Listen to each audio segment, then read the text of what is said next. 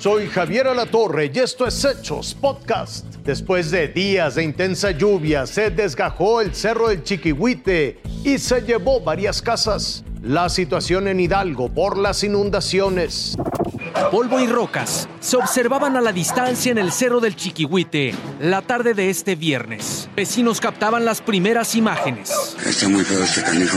Está muy cabrón aquí en, en el cerro. No sabemos si hay personas desaparecidas o no.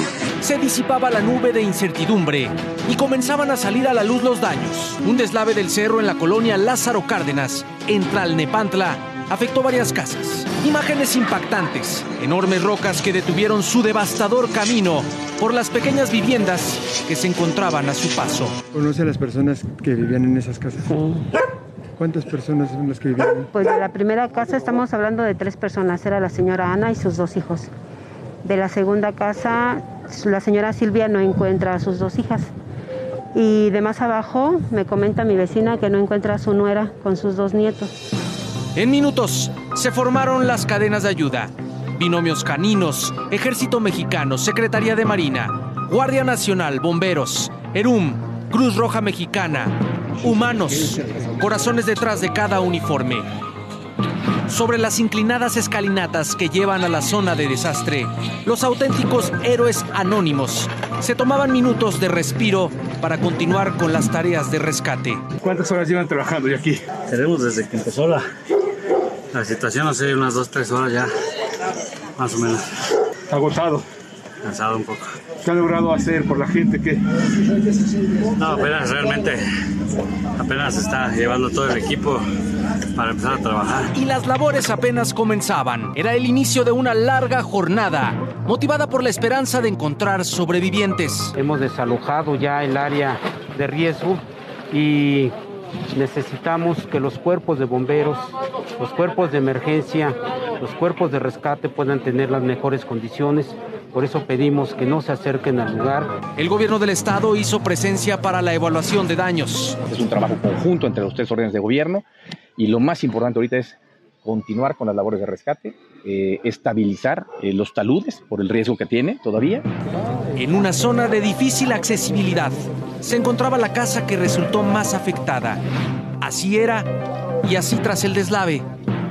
Nos encontramos en la parte más alta de la colonia Lázaro Cárdenas, en Tlalnepantla, Estado de México. Y esta, esta es la zona que se deslavó del Cerro del Chiquihuite. Es la zona donde están trabajando los rescatistas.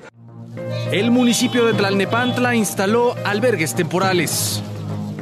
Una historia de dolor que hoy empezó a escribirse entre escombros y se apuntala una vez más con la solidaridad de humanos con y sin uniforme. Con información de Javier Garduño, Diego Borbolla, Fuerza Informativa Azteca.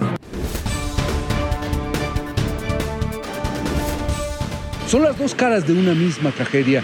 Tula ya sin calles inundadas, pero llena de los estragos que ocasionó el desbordamiento del río. Lo que el agua arrastró y lo que dañó son más que muebles de las casi 30.000 viviendas afectadas. Es el patrimonio formado en décadas de trabajo, las camas donde descansaban niños que hoy están en albergues y mesas donde hasta el lunes todavía se reunían familias enteras a comer. Estamos inundados, inundó como dos metros, automáticamente se nos perdió todo, nuestros, todo nuestro patrimonio. El desbordamiento derribó las dos bardas, si se muestra en la imagen, el lado del río y el lado de la calle. En el interior de la casa se acabaron cocina, refrigerador, comedor, sala y una recámara que tiene abajo. Los dos, colchón, eh, dos colchones se acabaron.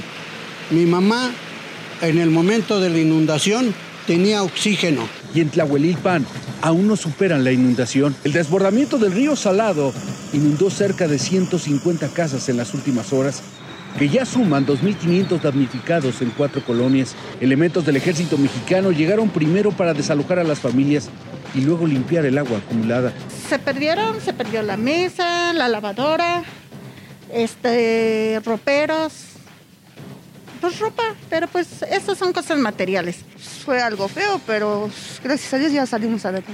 A los nueve municipios en alerta por desfogue de tres presas y el túnel emisor Oriente, se sumó el de Simapán en las últimas horas debido al crecimiento de la presa del mismo nombre y el río Moctezuma, que ya provocaron daños en un camino que enlaza dos localidades, y la necesidad de alimentos y agua es cada vez mayor en Tula, Ixmiquilpan y Tlahuelilpan.